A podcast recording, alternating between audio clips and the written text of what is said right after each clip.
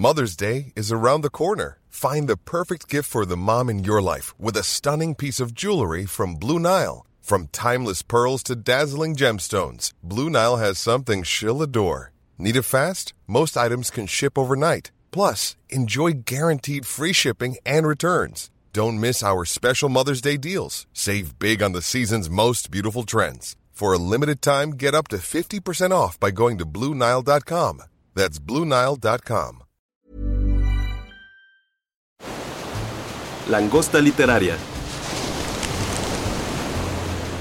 Hola a todos, ¿qué tal? ¿Cómo están? Bienvenidos a un nuevo podcast de La Langosta Literaria, un espacio para la literatura. Mi nombre es Juan Carlos Ortega, soy editor en Penguin Random House, particularmente en dos sellos, Grijalbo Actualidad y Debate. En la cabina virtual me acompaña Ariel Rosales, también editor en Penguin Random House, editor at large aquí en esta casa editorial durante muchos años y recientemente devenido asesor en esta, en esta editorial. ¿Cómo estás, Ariel? ¿Cómo te va? Muy bien, aquí muy contento de participar en otro podcast. Llevaba tiempo de no participar, podcast de la langosta, y me siento muy gratificado por la, por la invitación porque pues he hecho varios y siempre me ha gustado mucho participar y hoy más que nunca porque estamos vampirizados Efectivamente, efectivamente. Te extrañábamos ya, Ariel. Siempre es un placer escucharte, tener contacto con tu cultura, con tu conocimiento de los libros. Y como bien dices, hoy estamos vampirizados. Hoy vamos a platicar de estos bichos eh, horribles y entrañables en la literatura, un poco en el cine, porque son de verdad algunas de las figuras que más interés han despertado en muchos tipos de literatura desde su surgimiento, que son criaturas más o menos jóvenes, ¿eh? hablando literariamente. Eh, es un género y es una criatura que no llega a los dos siglos de vida, pero es una criatura también que habla mucho y explica mucho de los miedos que ha tenido el ser humano eh, moderno, el ser humano contemporáneo. No se explica, de hecho, la aparición, la invención de una figura así, si no es de cara a la industrialización, si no es de cara a fenómenos eh, sociales y políticos eh, del siglo XIX y del siglo XX.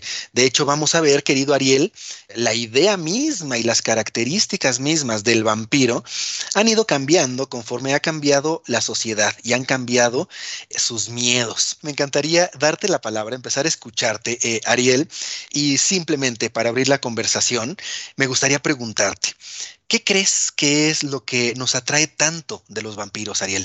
Bueno, mira, primero una precisión sobre la antigüedad de el vampirismo, es decir, la, la idea del vampirismo, pues está desde Babilonia, Siria, desde muy antiguo y está en todas las culturas, en todas las civilizaciones, en la India, en China. Esa idea del no muerto y de eh, quien vive, ya sea extrayendo el espíritu de los cuerpos y después la sangre en otras culturas, en otras interpretaciones.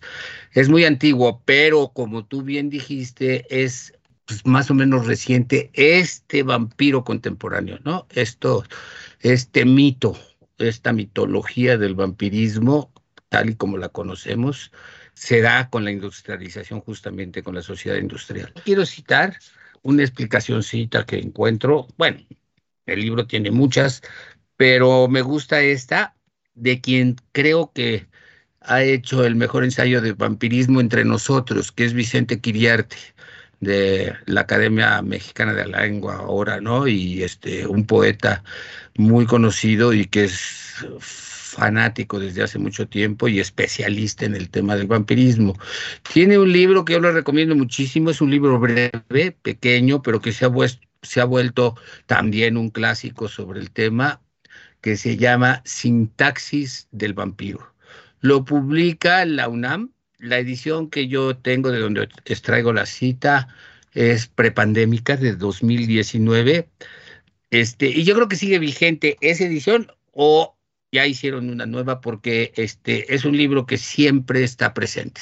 Lo pueden encontrar en la en las librerías de la UNAM, lo pueden encontrar en la Feria de Minería, en la Feria de, de la FIL. Lo recomiendo ampliamente. Ahí van a encontrar un ensayo espléndido que explica, desde el punto de vista literario sobre todo, explica el fenómeno del vampirismo. Se llama Sintaxis del vampiro y el autor es Vicente Quiriarte. Entonces, Vicente Quiriarte dice, nadie puede experimentar la sensación de horror y placer que provocan los vampiros si no cree, al menos mínimamente, en su existencia. Como el Pegaso o las sirenas, los vampiros se han vuelto familiares a causa de convivir con ellos. Su vigencia en el inconsciente colectivo es una necesidad que evidencias en contra no pueden combatir.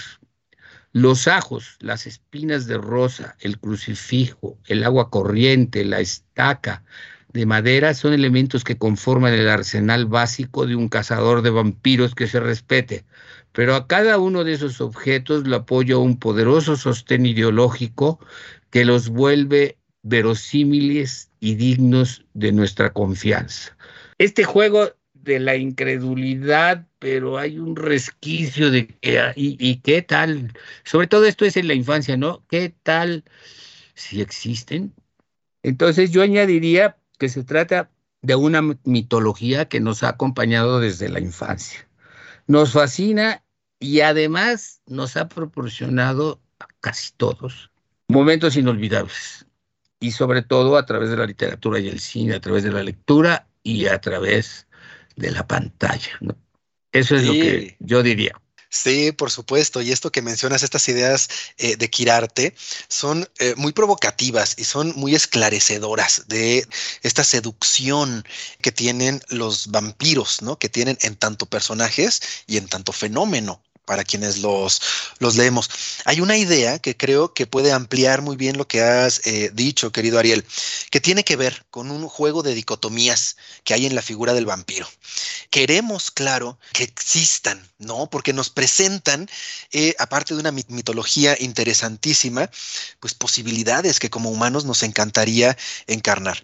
Y al mismo tiempo no queremos que existan porque son seres horrorosos, ¿no? Y entonces, ¿cómo se puede eh, contraponer esto? Creo que a cada característica horrorosa del vampiro se le puede contraponer una muy deseable y que todos querríamos tener. Y es en esta dicotomía donde surge la seducción del vampiro. Por ejemplo, ante el horror que despierta un, un, muerto vivo, no este, con las características propias del vampiro, pues se contrapone poder el poder hacer, el poder seguir, el poder eh, eh, hacer sin eh, un castigo, ¿no? Esto al horror de la muerte, por ejemplo, se le contrapone el de la vida eterna. Sí, sí, este, son muertos, pero al mismo tiempo... inmortales. Inmortales y cada vez es más la inmortalidad. Fuertes. Exacto, exacto, cada vez más poderosos en varias submitologías, ¿no? Eh, del, vampirismo. A la crueldad inherente de estos seres infernales también se le eh, puede contraponer la generosidad absoluta y la riqueza completa que muchos de ellos eh, suelen tener o pueden prodigar. Entonces, creo que es justo en este encuentro en el que nace nuestra, nuestra fascinación por estos bichos modernamente, como bien especificabas. Y me encantaría escucharte hablar un poco, eh, Ariel, acerca justo de ese momento en el que algo pasa en nuestras eh, sociedades occidentales y empiezan a surgir obras que definen el, género propiamente eh, hablando, ¿no? Que nos hablaras un poco, eh, Ariel, de Polidori, que nos hablaras un poco eh, de Drácula, Carmila de Lefaniu, que para mi gusto es una de las obras más importantes de vampirismo que hay en el, en el origen, ¿no? De esta nueva, digamos, ola vampírica. Cuéntanos un poco de esas obras fundacionales, querido Ariel. Mira, por supuesto que ahí están el vampiro de Polidori, así del, para seguir las que mencionaste. Hay otras, pero así como fundacionales, el de Polidori, que es un cuento. Y, y, que es un cuento a veces medio criticado porque en realidad él lo hizo bajo la influencia de que ahora me entero están diciendo que era su amante, Lord Byron. Y en aquella reunión famosa cuando estaba Mary Shelley, que también ahí la inspiran para hacer este Frankenstein, él hace, de John Polidori hace el vampiro, le llama el vampiro. Y está lo de Sheridan Le Fanu. Sheridan Le Fanu es uno de los escritores irlandeses, uno de los grandes escritores de lo que se llama en inglés ghost story, historias de fantasmas. Pero en el caso de Camila, ahí entra a la tradición vampírica y ahí desarrolla una historia muy ambigua en donde hay un amor de dos mujeres y una de ellas es vampira, ¿no? Y que convierte en vampira a la otra, ¿no? Es, es, es una novela corta, es más extensa que lo de Polidori. Y hay otras, ¿no? Hay una que se llama Barney y el vampiro, ahorita no recuerdo el autor, hay, hay algunas más que se van gestando, pero pues yo soy muy ortodoxo en este sentido y Drácula de Bram Stoker es la gran, gran novela del vampirismo. Ahí es donde yo quisiera centrarme, ¿no? En, en la novela de, de Bram Stoker, ¿no? Voy a, rápidamente para que después vengas tú con unos temas que me interesan muchísimo, porque hasta vas a hablar del vampiro de la colonia Roma. Entonces, quiero hacer una síntesis muy apretada de este Bram Stoker. A partir de la novela de Bram Stoker, a partir de una coyuntura que se me presentó ahora, que fue que hay un festival del, del horror cinematográfico en las salas comerciales cada octubre como preámbulo al Halloween.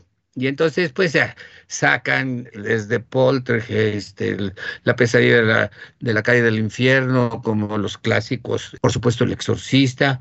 Y ahora, en esta ocasión, creo que no lo habían sacado en la, en la edición de, este, del año pasado, tal vez, y antepasado por lo de la pandemia, ¿no?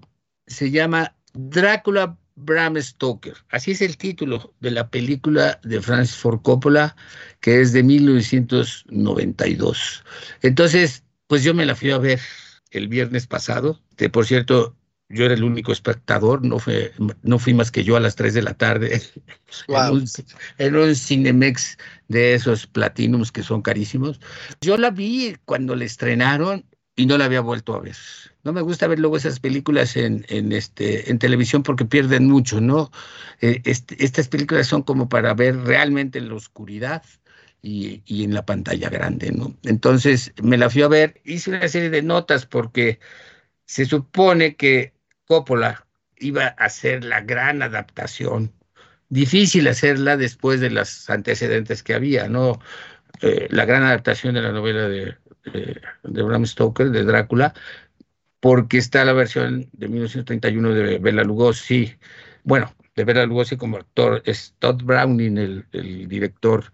Y luego hay una espléndida de la casa este, Hammer, de Tennis Fisher, donde está Christopher Lee de Drácula, que es muy apegada también al, a la novela. Peter Cushing es, el cazador de, de, vampiros Van Helsing, y es muy buena con esa producción que tenía la casa Hammer, la londinense, ya le metían lana, pero pues no era Hollywood, ¿no? Entonces, Coppola, pues se lanza con todo, ¿no? Creo que es una manera de ver lo que la novela significa. Y él está muy apegado a la, a, la novela. Al principio hace una introducción que no está en la novela, de dónde se origina el mito, pero en realidad ahí había que hacer varias precisiones y para eso recomiendo, en internet lo pueden encontrar facilísimo y es un espléndido documento de un académico, se llama La inmortalidad de Drácula, historia, leyenda, ideaciones, de un señor de origen rumano, hispano-rumano, que se llama Dan Muntenau Colán, de la Universidad de Las Palmas de Gran Canaria. Además, que es un, gran erudito, pero eh, todo esto está escrito sin este, petulancia académica, porque quiere llegar al gran público. Es un paper de unas 30 páginas, cuando más, ¿no? Muy accesible.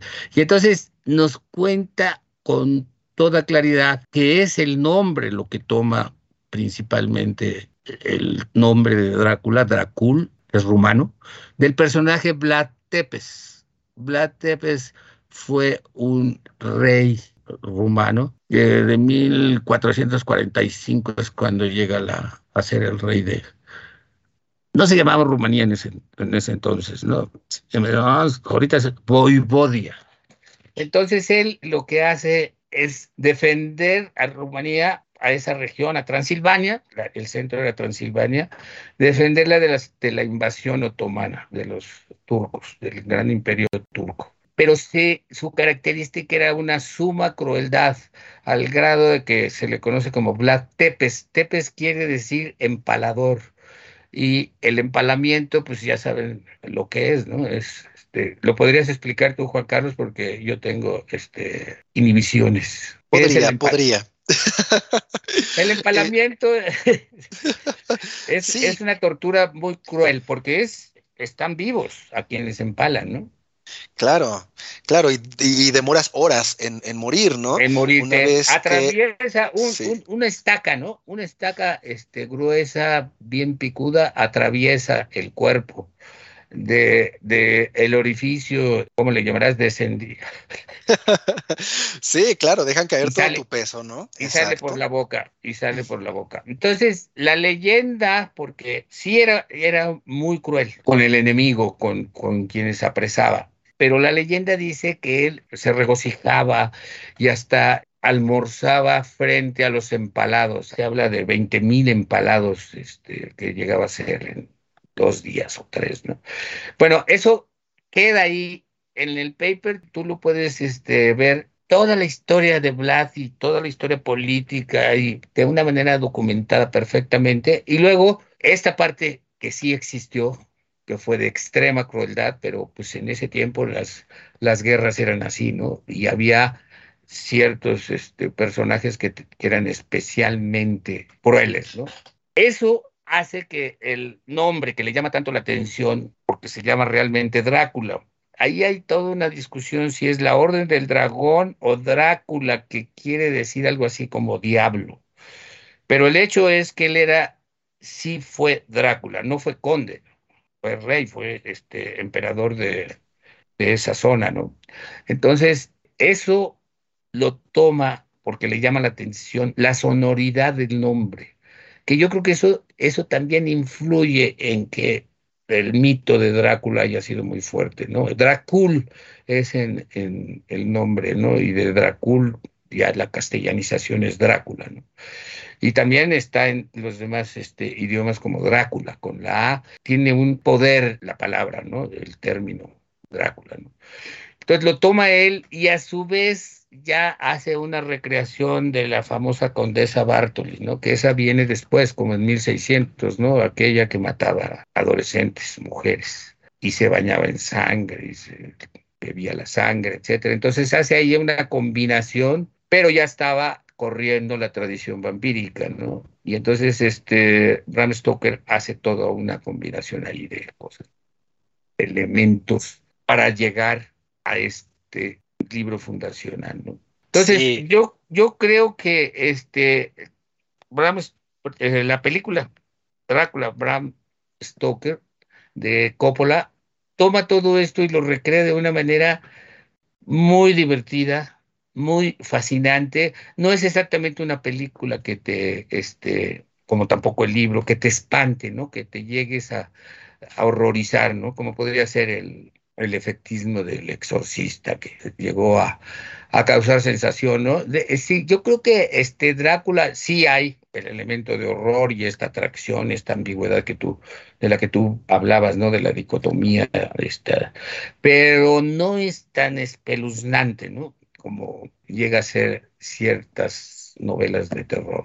O bueno, puede ser que en la primera lectura y cuando uno está adolescente, pues sí, sí le espante, ¿no? Pero yo creo que esto es el, gran mérito de este, Bram Stoker, el haber conseguido una obra que además es un clásico por donde se le vea, ¿no? Que estaba bien o mal escrita, está muy bien escrita. Ahí hay una discusión. Fresan en el prólogo de la edición nuestra, de la edición de bolsillo de, la editorial, que les recomiendo muchísimo, en el prólogo este, da muchísimas referencias culturales y viene va haciendo un resumen de todas las discusiones que ha habido en torno a este, la vigencia literaria, la autoridad literaria de Bram Stoker. Bram Stoker era un escritor irlandés muy cercano al teatro. Fue protegido de Bernard Shaw, el gran Bernard Shaw de irlandés dramaturgo. Fue secretario particular de un gran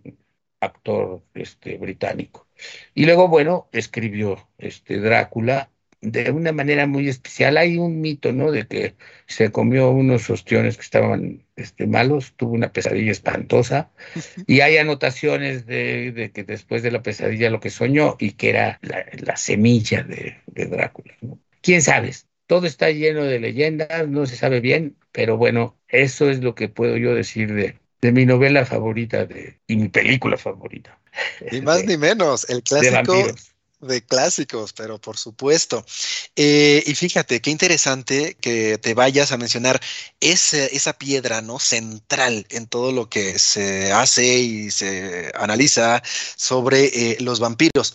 Y ya que, eh, que, has partido de ahí, me encantaría entonces, Ariel, escucharte sobre un tema que me interesa mucho de los vampiros, que tiene que ver con el hecho de que el vampiro de Bram Stoker es realmente distinto a los vampiros que podemos ver o que se crean con, pues más recientemente, ¿no?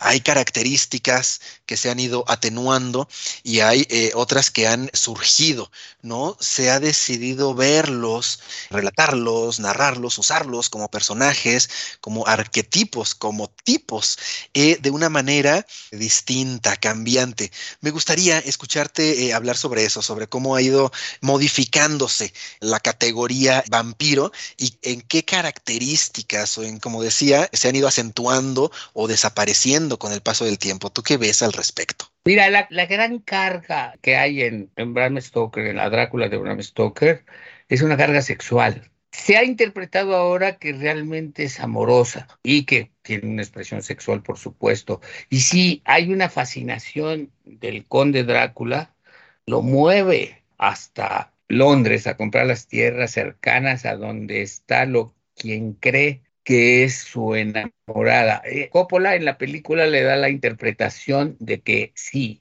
Nina Harker es la reencarnación de aquella mujer que se suicidó, que eso no es muy, eso más bien lo hicieron los guionistas de Coppola, pero bueno, independientemente de eso es la interpretación que se le da de que él va enamorado de Mina y ya Coppola lo usa de una manera ya muy, muy este, abierta. Él se enamora de la mortal, el inmortal, al grado de que no la quiere volver vampira, que siga siendo mujer.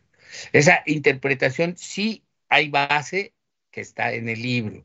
Entonces eso es un vampiro enamorado un vampiro que adora la condición humana cuando él ya no es humano y que además tiene conciencia de su condición fatal y tremenda, condenado al mal y a la propagación del mal, al grado de que como en la película lo hace Coppola, no quiere que la otra se contagie porque se va a volver vampira, pero no contaba con que Mina le dice, ¿cómo no? Yo no me importa, estoy enamorado de ti, quiero ser vampira.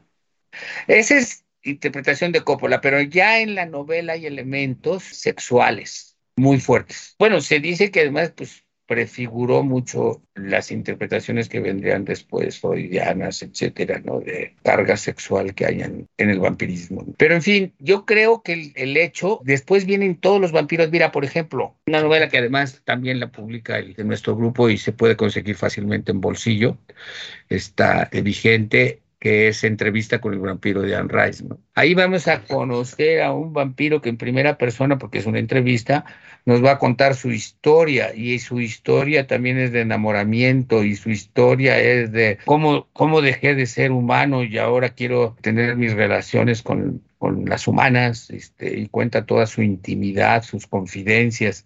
Entonces, esta, esta cosa que el vampirismo nos ayuda a entender la condición humana, ahí está presente, ¿no? La novela, por cierto, de Anne Rice es genial, ¿no? Yo creo que este, es muy literaria y es muy buena, ¿no? Y nos da este punto de vista del propio vampiro, ¿no? Claro, es otra mutación de, de Drácula, el vampiro de, de Anne Rice, ¿no? Y hay mucha más, muchísimo más, ¿no? Hay de plano un vampiro por ahí que estaba yo leyendo, que este, ahorita pues podría buscarles el dato, en una novela que se encuentra con Freud mismo en el tren.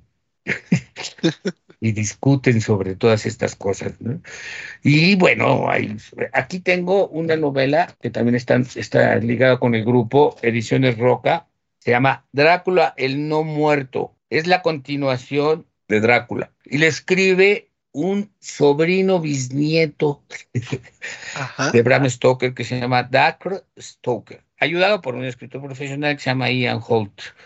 Y ahí también tenemos el punto de vista del conde. Pues al conde le cortan la cabeza, le, ponen, le meten la estaca, le cortan la cabeza y todo, pero su espíritu sigue presente en una serie de personajes, entre ellos Mina Harker. Esa es como una continuación, ¿no? Eh, es buena, ¿eh? Es una novela buena, se llama Drácula el no muerto. Y cualquier cantidad de cosas de reinterpretaciones que hay, y hay cosas muy buenas, hay además ensayos, este, hay tratados para demostrar que el conde no era tan malo como parecía.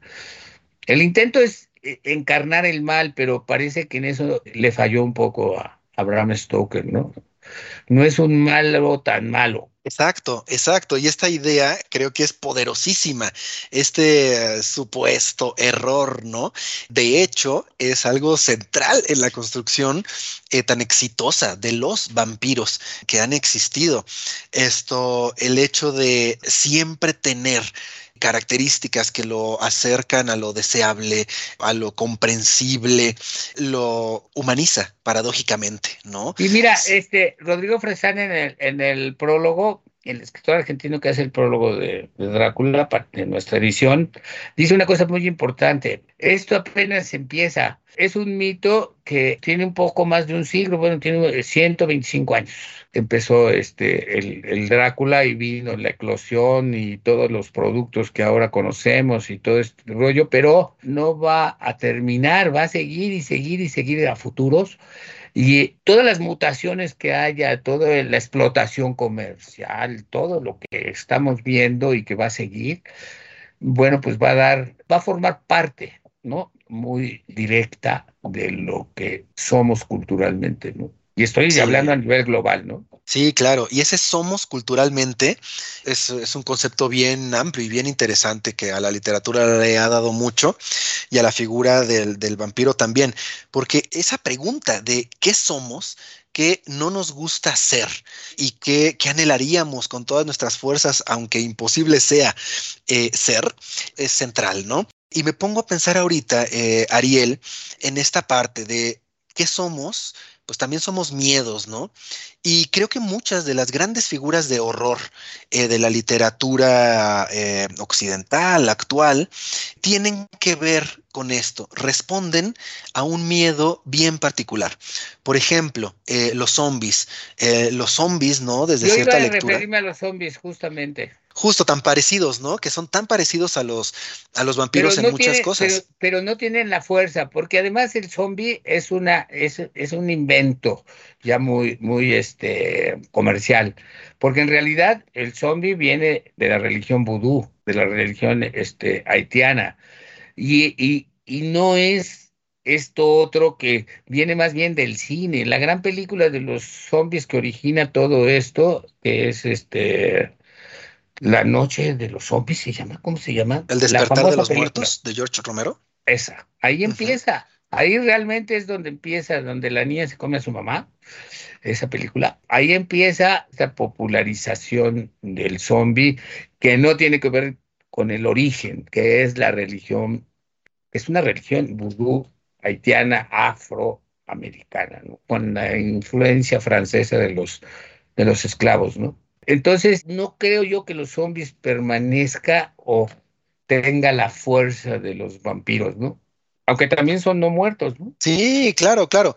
Y en esas pequeñas eh, diferencias hay una riqueza increíble, ¿no? En tanto personajes y en tanto posibilidades creativas. Pero también, pues nos habla, ¿no? De, de cosas que nos aterrorizan de uno y de otro y por lo tanto de nosotros mismos. Por ejemplo, en los zombies, yo creo que hay un gran miedo y que son exitosos en tanto retratan el gran miedo que tenemos a perder el control, a dejar de ser nosotros, a la locura, al, irnos, al estar y no estar. Y en cambio, eso lo hace diametralmente distinto a la figura del vampiro, por ejemplo. El vampiro lo que tiene es una, entre otras muchas cosas, por supuesto, una hiperconciencia. Es inmensamente consciente, plenamente, dolorosamente consciente de varias cosas muy terribles y también muy magníficas, pero sobre todo lo horrible, pues es este eh, eh, darse cuenta, ¿no? De que la vida es fundamentalmente sufrir y ellos van a sufrir toda la eternidad. Vernos enfrente de eso como humanos nos puede llegar muy profundo. Son hiperconscientes de que por más que tengan vida eterna, la felicidad no es asequible hacia ellos. Por más que los humanos estemos vivos ahora mismo, saber o que una figura eh, narrativa nos recuerde, sí, sí, la vida puede ser hermosa, pero Pese a ello, la felicidad es esencialmente eh, inasequible. Claro, es una versión muy, muy dramática, pero bueno, es creo algo de lo que propone la figura del vampiro, ¿no? Esto en esos libros que has mencionado y otros que seguiremos eh, Oye, nada más es la hora de un comercial. A ver. Entonces, entonces yo sí quisiera este, citar la novela de Stephen King, que también la pueden conseguir en De Bolsillo, que originalmente fue publicada como La Hora del Vampiro, pero ahora es El Misterio de Salem Slot. Y ahí Stephen King hace un homenaje a Drácula de Bram Stoker. Pero yo me encontré ahora en otro libro de, este, Stephen King, el libro de ensayo. Es un ensayo, una serie de conferencias y cursos que él, dio sobre literatura de terror y cine de terror. Y los para un libro que se llamó o que se llama La Danza, Macabra. Entonces, en, en Danza Macabra, él habla, dice, cuando concebí la novela de vampiros que luego acabaría convirtiéndose en el misterio de Salem Slot, decidí que quería utilizar el libro parcialmente como una forma de homenaje literaria a Bram Stoker De modo que mi novela mantiene ciertas similitudes intencionadas con Drácula de Bram Stoker y al cabo de un tiempo empezó a parecerme que lo que estaba haciendo era jugar un interesante, por lo menos para mí, partido de frontón literario. El misterio de Salem Slot era la pelota y Drácula la pared contra la que iba golpeándola una y otra vez, observando cómo y dónde rebotaría para que pudiera volver a golpearla. Y el resultado es fascinante. Hay película, la hizo para la televisión originalmente de hace muchos años, que es la de, ay, no, ahorita no me acuerdo cómo se llama el director, pero es uno de esos directores de terror conocido. La película es buena, pero ahora hay una serie. Esa información me la acaba de dar Jacqueline de la langosta literaria. Este, hay una serie que ya es asequible. No está en plataforma todavía, pero por ahí anda en, este, en explotación comercial en la televisión por cable o Sky, esas, ¿no? Y es una serie sobre Salem Slot, la novela homenaje de Stephen King a este Drácula de Bram Stoker. Y podemos conseguir el libro en de bolsillo. Puedes continuar, el comercial ha terminado. Perfecto, muchísimas gracias, muy, muy pertinente. Eh, y, antes de retomar, justamente creo que también es buen momento para hacer una precisión. Eh, la película de George Romero es La Noche de los Muertos la noche vivientes. De los, muertos vivientes. Sí, la que, la que habíamos mencionado es el remake, ¿no? La, la, nueva versión que su, No, la primerita, la, de, la blanco y negro. Exacto, la de 1968, La Noche de los Muertos eh, eh, Vivientes. Fíjate, eh, fíjate qué importante, qué importante que haya sido en ese año, ¿no? Sí, claro, claro, claro. Justamente en el 68. Yo la vi en estreno, este, más bien de segunda corrida en el cine Gloria. Sí, claro. mira, mira, mira qué cosas. Y bueno, ahora que estamos eh, mencionando, ¿no? Estos puntos de, de, contacto, creo que uno muy importante es que tanto vampiros como zombies nos muestran con caras muy distintas la imperfección de lo perfecto. Y me explico, todos hemos crecido, ¿no? En estas eh, sociedades modernas, creyendo que el individuo es lo más eh, sagrado y que todos somos eh, irrepetibles y maravillosos. y de pronto llega un zombie y nos muestra hasta dónde podríamos llegar a, a pervertirnos, ¿no? A ser horribles. Y es todavía más notorio con los vampiros, querido Ariel, porque ahí sí, los vampiros, gran parte de ellos son muchos recursos, ¿no? Recursos de superpoderes, recursos monetarios, eh, recursos estéticos, recursos Pero también tienen, también tienen muchas limitaciones. Exacto. Mira, mi hija me estaba recordando cuando supo que hacía un podcast, dice, tienes que decir sus, sus, limitaciones. No se pueden ver en espejos. Un vampiro no puede entrar a tu casa si tú no lo invitas. ¿Sí sabías esa? En determinadas tradiciones, sí, justo. Un, un, un mugre collar de, de ajos le quita el poder. La cruz, y ya no digamos el agua bendita, tú le vientas agua bendita a un vampiro y, y, le haces unas llagas espantosas y sufre horrible. Y el sol. Sí, claro. Tan limitadones, ¿no? Sí, sí, sí. Sí, entonces nos muestran eso, ¿no? En una figura hiperbólica, en que tantas, tienen tantas perfecciones que anhelaríamos. De pronto nos damos cuenta que, que hay una contraparte dolorosísima y terrible, que no pueden, no pueden hacer un montón de, de cosas. Y entre lo que menos pueden, o entre una de sus mayores imperfecciones, eh, está la de la imposibilidad de amar plenamente. Esta Ahí está, es lo que yo te decía de la, de la novela, ¿no? De, que ya está presente eso en Bram ¿no? Y que luego el Coppola lo va a explotar al máximo. Sí, justo, Carmila, que estábamos platicando, ¿no? Esta eh, imposibilidad de, de, concretar esta relación, ¿no? Entre dos Hay una versión eh, francesa mujeres. de cine hay una versión francesa de cine de Camila, ¿eh? Ajá. Que es, es, muy buena. Mira, mira, mira, también para que eh, nuestras eh, escuchas eh, la busquen. Y entonces creo que justo ese defecto en el amor, ese amor permanentemente infecundo y siempre frustrado, es la característica o una de las características centrales de los vampiros. Hay una inmensa frustración por, pese a tener tanto, no poder hacer lo más importante, ¿no? Que es amar, que es lo que plenamente nos, nos humaniza. Y la contraparte de esto es la muerte, ¿no? Las dificultades que tienen tanto para mantenerse vivos como para morir, porque también en muchos libros y en muchos autores se percibe este sufrimiento de que, claro, Mira, hay, es, es, que me, me, vas recordando cosas. Una película que se llama El Ansia, que por cierto es con David Bowie, que es vampiro, y con Catherine Deneuve, que es vampira, y entonces se enamoran.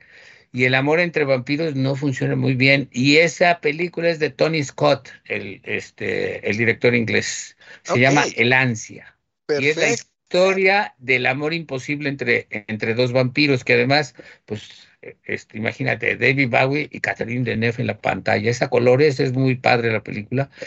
Y es esto, la imposibilidad de amar y más entre vampiros. Los dos son vampiros y no pueden. Claro, claro. Y fíjate, ahorita que tú mencionas eso, naturalmente tenemos y quiero mencionar una obra, una saga en la que este conflicto está también eh, a la orden del día, que es Crepúsculo, ¿no? Esto, y vemos ahí las, las recurrencias de ciertos yo, temas. Yo no, ciertas... yo no ya, es que tampoco lo puedo abarcar todo, ¿no? Este, claro. Entonces yo no, yo no le entré muy fuerte a, a, a, este a Crepúsculo, así es que dinos, dinos de Crepúsculo, tu sí, opinión. claro. Porque también ha sido muy criticada, ¿no? Sí, sí, sí, y esto es interesante eh, y nos hace reflexionar mucho eh, de nuestros cánones, ¿no? Y de nuestros criterios, etcétera. Eh, pero es una obra, claro, que todos eso sí lo tenemos que reconocer, marcó una época importantísima y logró tocar ciertos puntos básicos de la mitología vampírica de un modo magistral. ¿No? Este los explotó, los mencionó, los este, paseó eh, de manera muy, muy, eh, muy bien pensada, ¿no? Como todos saben, o muchos de ustedes sabrán, Crepúsculo es la historia de eh, una familia de vampiros, pero eso no lo sabremos, sino hasta tiempo después, que llegan a, a un pueblo esto, en el que siempre llueve, siempre está oscuro, siempre hay nubes, siempre hay frío, y ahí uno de los integrantes de la familia, a Edward, Edward Cullen, empieza a enamorarse y a tener eh, un vínculo con, Isabela, ¿no? Eh, una, una jovencita humana. Eh, y si bien Edward tiene muchísimos años, todos los años que ustedes quieran imaginarse, pues tiene la apariencia de un adolescente y entonces se enamora de esta mujer realmente adolescente, ¿no? Y buena parte de, de esta historia tiene que ver con esa imposibilidad y esas dificultades que toda pareja adolescente y que toda pareja humana tendrá para vivir y disfrutar eh, su amor, eh, pero claro, exacerbadas por esta complejidad eh, ciertamente odiosa, ¿no? De que uno de los dos está muerto. Y como se va extendiendo esta historia, nos presenta de modo a veces afortunado, a veces criticable, ¿no?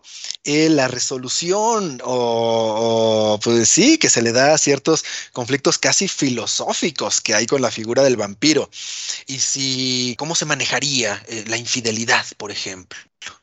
El coqueteo, eh, la inminencia de la muerte, eh, el tener hijos. Ante estas características que tiene el vampiro, ¿no? De, enorme frustración, de imposibilidad de desarrollar un amor pleno, eh, que nos evidencian las peores caras que nosotros, seres humanos, podemos tener, pues qué interesante de pronto verlo en una película para adolescentes expresado, ¿no? y ahí está la reflexión, a ver, ¿qué haríamos como seres humanos ante estos problemas filosóficos? para los cuales usamos como pretexto el vampiro. Entonces sí, sí es una obra que por eso creo yo que es tan afortunada, porque sí nos pone enfrente de conflictos centrales en la mitología vampírica y centrales en nuestras vidas. Hay de todo. Está, me estoy acordando de un vampiro cósmico, de un escritor además espléndido que se llama Colin Wilson, inglés. Ahí el vampiro cósmico, ahí él toma la mitología este, Lovecraftiana, lo lleva al terreno de los vampiros, pero siempre cósmico el asunto. Y es muy buena. Ahora, el ciclo este son de, de Crepúsculo son muchas novelas, ¿no? Sí, sí, sí, por supuesto.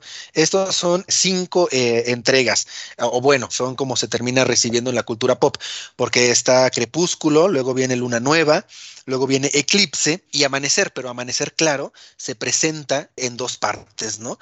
Esto, entonces, así es como termina llegando esta, esta saga. Así como la clasiquísima que mencionabas casi al inicio eh, de esta conversación, que son las crónicas vampíricas, ¿no? Todos tenemos muy, muy presente. ¿Qué es, esa entrevista con el vampiro, la primera, ¿no? Exacto, entrevista con el vampiro y Lestat el vampiro son pues espectaculares y todo el mundo las ubica, pero es una saga muy, muy amplia, ¿no?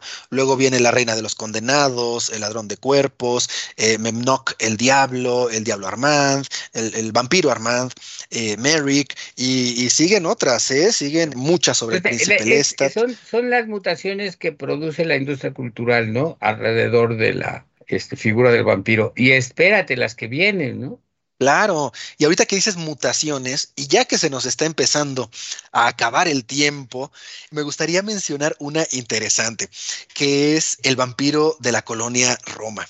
Una obra que, claro, tiene esa palabra en el título, ni más ni menos, pero cuéntanos, Ariel, ¿trata acaso de un vampiro? Pues claro que no. Pero mira, yo, yo bueno, fui editor de, de la novela. Cuando yo llegué a, a, Grijalbo hace muchos años, ya estaba la novela, este, y ya era, ya había vendido muchísimos ejemplares, pero yo era amigo desde antes, porque le había publicado otros libros en otra editorial, de Luis Zapata. Entonces, este, pues me dio muchísimo gusto ya ser, si no el editor, porque ya estaba totalmente editada, ¿no? Pero sí estar ahí presente viendo cómo la novela seguía vendiendo muchísimo. Y bueno, pues se volvía mito, porque también es todo un mito este, el vampiro de la colonia Roma, ¿no? Entonces, lo que cuenta el, el vampiro de la colonia Roma es la historia historia de un, pues se les dice chichifos en el lenguaje popular, pero en realidad es un, es un este, prostituto masculino, ¿no? Y el, el, el asunto de haberle puesto este vampiro es esta cosa genial que tenía de Luis, de, tenía mucho sentido de, para hacer, para hacer atractivas las, sus obras literarias, ¿no? Y este en especial, ¿no? Que fue su primer bombazo, ¿no? Entonces, él había estudiado letras francesas y estaba especializado en literatura picaresca. Entonces, es una novela picaresca que además utiliza la idea de que todo está grabado, porque sí realmente existió el personaje. Y él lo grabó y a partir de eso elaboró la novela, pero no puede decirse que sea una novela biográfica, para nada, ¿no? Sino que lo que él grabó le sirvió de punto de partida para la imaginación, etcétera, pero conserva la tipografía, que eso es interesantísimo. La tipografía es sin acentos, no, con acentos sí, perdón, con, sin puntuación y con espacios, para dar la idea de literatura oral y lo logra, y lo logra muy bien se puede leer perfectamente, casi de una sentada, por esta cosa de que es coloquial, que no es coloquial, ¿eh? es, se logra una impresión coloquial a través de un trabajo literario. Y luego el hecho de que pues, ocurría antes de que la colonia Roma tuviera esta aura ahora muy bonita de restaurantes y de este, lugares donde vive la gente bonita, como sucede también con la condesa. Antes de eso, pues estaba ahí este, muy cercana a la zona rosa y el, la zona donde ejercía su prostitución era la colonia Roma, ¿no? Don, el, el, Adonis García, ¿no? Está, por ejemplo, la, esquina, la famosa esquina mágica dentro de la mitología esta, ¿no? Que era Insurgentes y Baja California, que era la zona de ligue para este tipo de prostituta, de prostitución masculina, y era el cine de las Américas, allá había un cine, ¿no? Entonces, a todo esto se le ocurre Colonia Roma y la palabra mágica, vampiro, porque de alguna manera, pues sí, todo era nocturno y ejercía algún tipo de succión el, vampiro de la Colonia Roma, ¿no? Entonces esa fue la genialidad de, de Zapata, ¿no? Pero tú me decías que conocías a alguien que se había ido con la finta porque le gustaba el vampirismo y compró el vampiro de la Colonia Roma, ¿no? Efectivamente, sí, esa es una anécdota eh, interesante y que no solo conozco una anécdota al respecto, sino al menos dos de personas que han creído que El vampiro de la colonia Roma es una novela de vampiros, de upirología. Eso, me lleva al, a los fans del vampirismo, ¿no? al grado de que ven la palabra vampiro y compran el libro, ¿no? Del vampiro de la colonia Roma, que no es estrictamente un, vampiro, ¿no? Pero la palabra vampiro tiene una connotación este, de atracción muy fuerte, ¿no? Sí, sí, claro. Y pensar que esta palabra no se habría usado de no ser porque la que originalmente eh, quería, quería emplear Bram Stoker Upir ya. Yo tengo por ahí, es, es Serbia, el, este, es una palabra serbia, y es Guam-ir. Y, y, y ahí, ahí, ahorita si quieren lo busco, pero ya después. Yo no quería que fuera docto este, este podcast, ¿no? Por eso, más bien nos fuimos al vampiro de la colonia Roma y cosas más populacheras.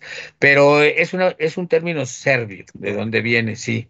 Bueno, pues eh, qué, placer haber terminado hablando de estas mutaciones, de este poder del concepto de la palabra eh, vampiro. Ariel Rosales, muchísimas gracias por esta conversación. Como siempre, la hemos eh, disfrutado mucho. Sí, oye, qué bien. Yo también me he divertido mucho con todo esto. Y no se olviden de mis comerciales, porque a final de cuentas lo que buscamos es promover la lectura de nuestros libros que tenemos afortunadamente una versión espléndida de Drácula. Tenemos, este, por ahí también hacíamos Crepúsculo, ¿no? Claro, por supuesto. Y tenemos muchas cosas, eh, este, El vampiro de la colonia Roma. Y bueno, Salem Slot. Eh, claro, por supuesto. Que, ahora, antes era la hora del vampiro, ahora es El misterio de Salem Slot, la novela de Stephen King. Pues muchísimas gracias, Ariel. Con esto llegamos al final de un ah, pues, podcast. un placer. Esperamos que les haya gustado eh, y coméntenos, por favor, cuál es su libro favorito de vampiros, cuál es su vampiro favorito. Eh, muchísimas gracias. Yo soy Juan Carlos Ortega Prado. En la producción estuvo Álvaro Ortiz, Citlalmina Guadarrama y Carmen Cuevas. Hasta la próxima. Búscanos en nuestras redes sociales, Twitter, arroba langosta-lit, Instagram y Facebook, Langosta Literaria, y en YouTube, Me Gusta Leer México. Hey, folks, I'm Mark Marin from the WTF Podcast, and this episode is brought to you by Kleenex Ultra Soft Tissues your ally to help tackle your allergy symptoms this season. I love the change of seasons, but nobody loves pollen and all those other things floating in the air that make you sneeze during this nice weather. Kleenex Ultra Soft tissues are hypoallergenic and allergist approved. So fight back against watery eyes and runny noses without worrying about irritating your skin. For this allergy season, grab Kleenex and face allergies head on.